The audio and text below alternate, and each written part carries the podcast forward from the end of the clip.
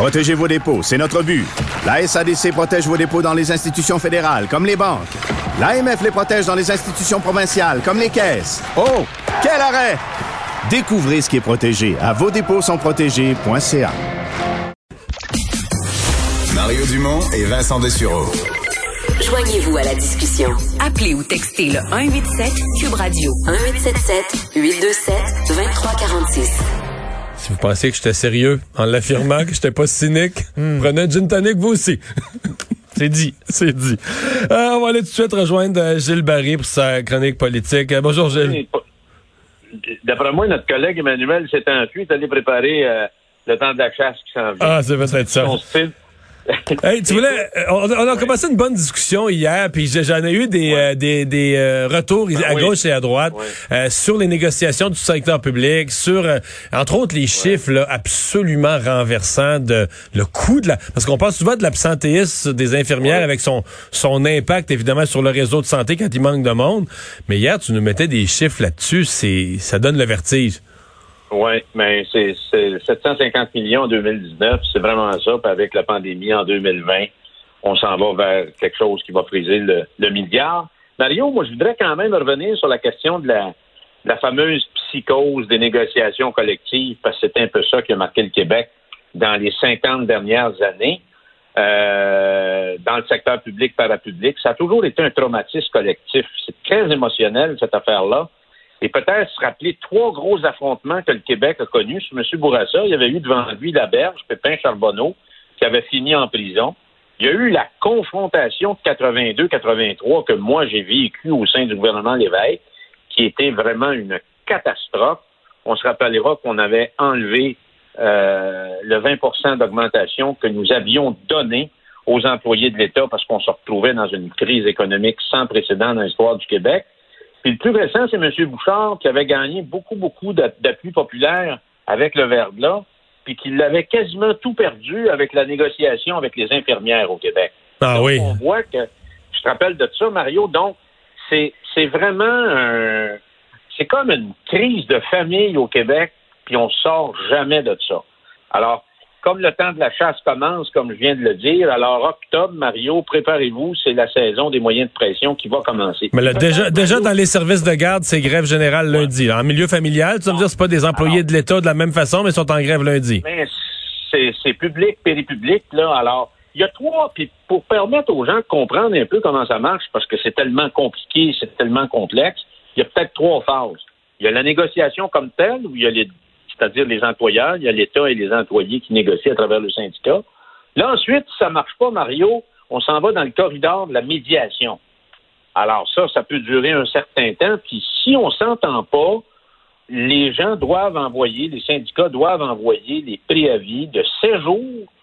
Ils ont 16 jours pour envoyer au gouvernement un préavis et ensuite, ils pourront être en mesure de déclencher euh, une grève qui est prévue à la loi. là. Donc, c'est c'est, euh, c'est prévu dans la loi sur euh, le Code du travail au Québec, puis c'est régi par le, ministère du Travail. Donc, ce qu'on peut dire, Mario, c'est qu'effectivement, l'exemple de lundi dans les garderies, on dit que les cégeps aussi vont emboîter le pas.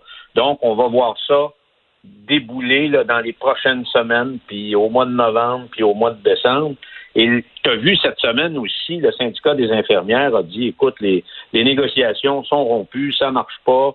Euh, donc, ça, ça va peut-être tomber rapidement dans euh, le corridor de la médiation, puis ensuite, ben, il va se passer quelque chose. Mario, je voudrais répéter pourquoi qu'on attache autant d'importants euh, aux infirmières? Il y a 77 000 infirmières au Québec. Il y en a 15 000 qui ont quitté le réseau, public dans les, derniers mois, particulièrement avec la question de la pandémie. Puis hier, on parlait du temps partiel et du temps complet. Il y a 59% des infirmières qui travaillent à, à temps complet. Donc, c'est quand même C'est 41% qui sont à temps partiel. Fait qu'imagine, c'est juste, c'est juste une petite proportion de celle-là s'en aller à temps Ouais. plein. On changerait l'offre de travail, on changerait la situation dans les hôpitaux, là. J'espère, Mario, on dit toujours que la crise est porteuse de. C'est là qu'il faut changer. J'espère qu'on va être en mesure de redéfinir un peu nos rapports avec les employés. Ça n'a aucun sens. Que le Conseil du Trésor aussi revoit un peu sa façon de penser. Qu'on sorte du vieux paradigme qui nous a guidés depuis 50 ans, Mario. Et on a un exemple, là, juste sur les congés maladie. Ça démontre aussi que les gens sont pas motivés, Mario. On peut pas, on peut pas avoir une organisation de travail puis livrer des services si le monde rentre au travail, ils sont pas contents, puis sont démotivés. Ça marche pas, ça.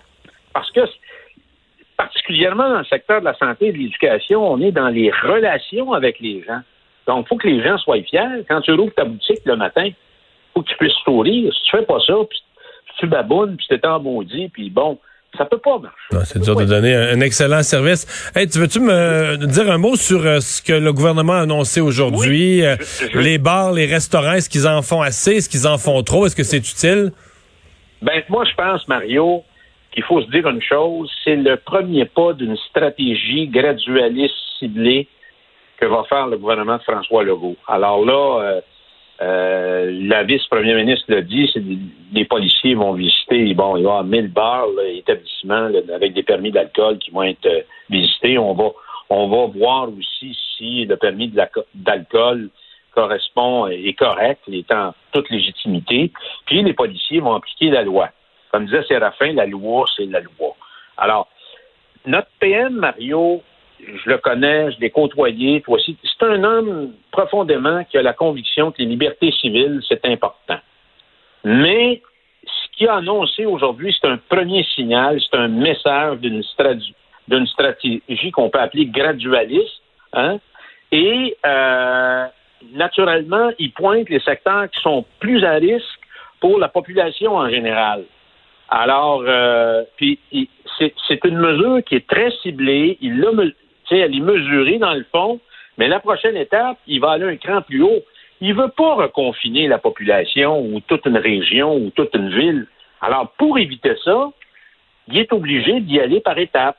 Alors, ça, c'est un exemple, mais ça va continuer parce que, Mario, l'aboutissement de tout ça, ça peut être un reconfinement général parce qu'il n'y a personne aujourd'hui.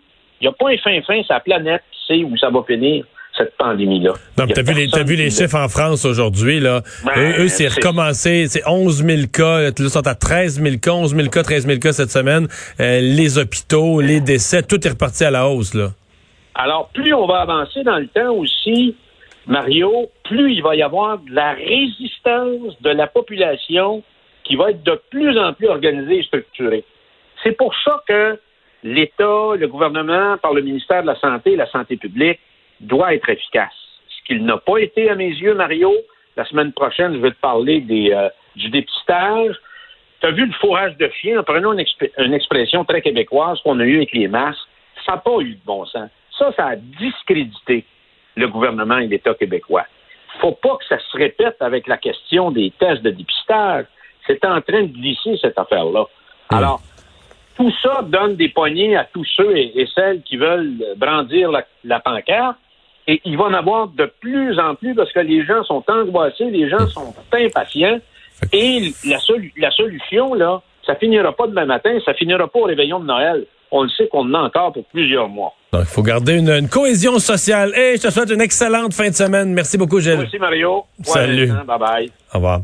Alors, ben voilà, avant de conclure notre émission, voilà la pause. Puis dans un instant, ah, je serai euh, avec euh, Sophie Thibault pour le bulletin TVA Nouvelles.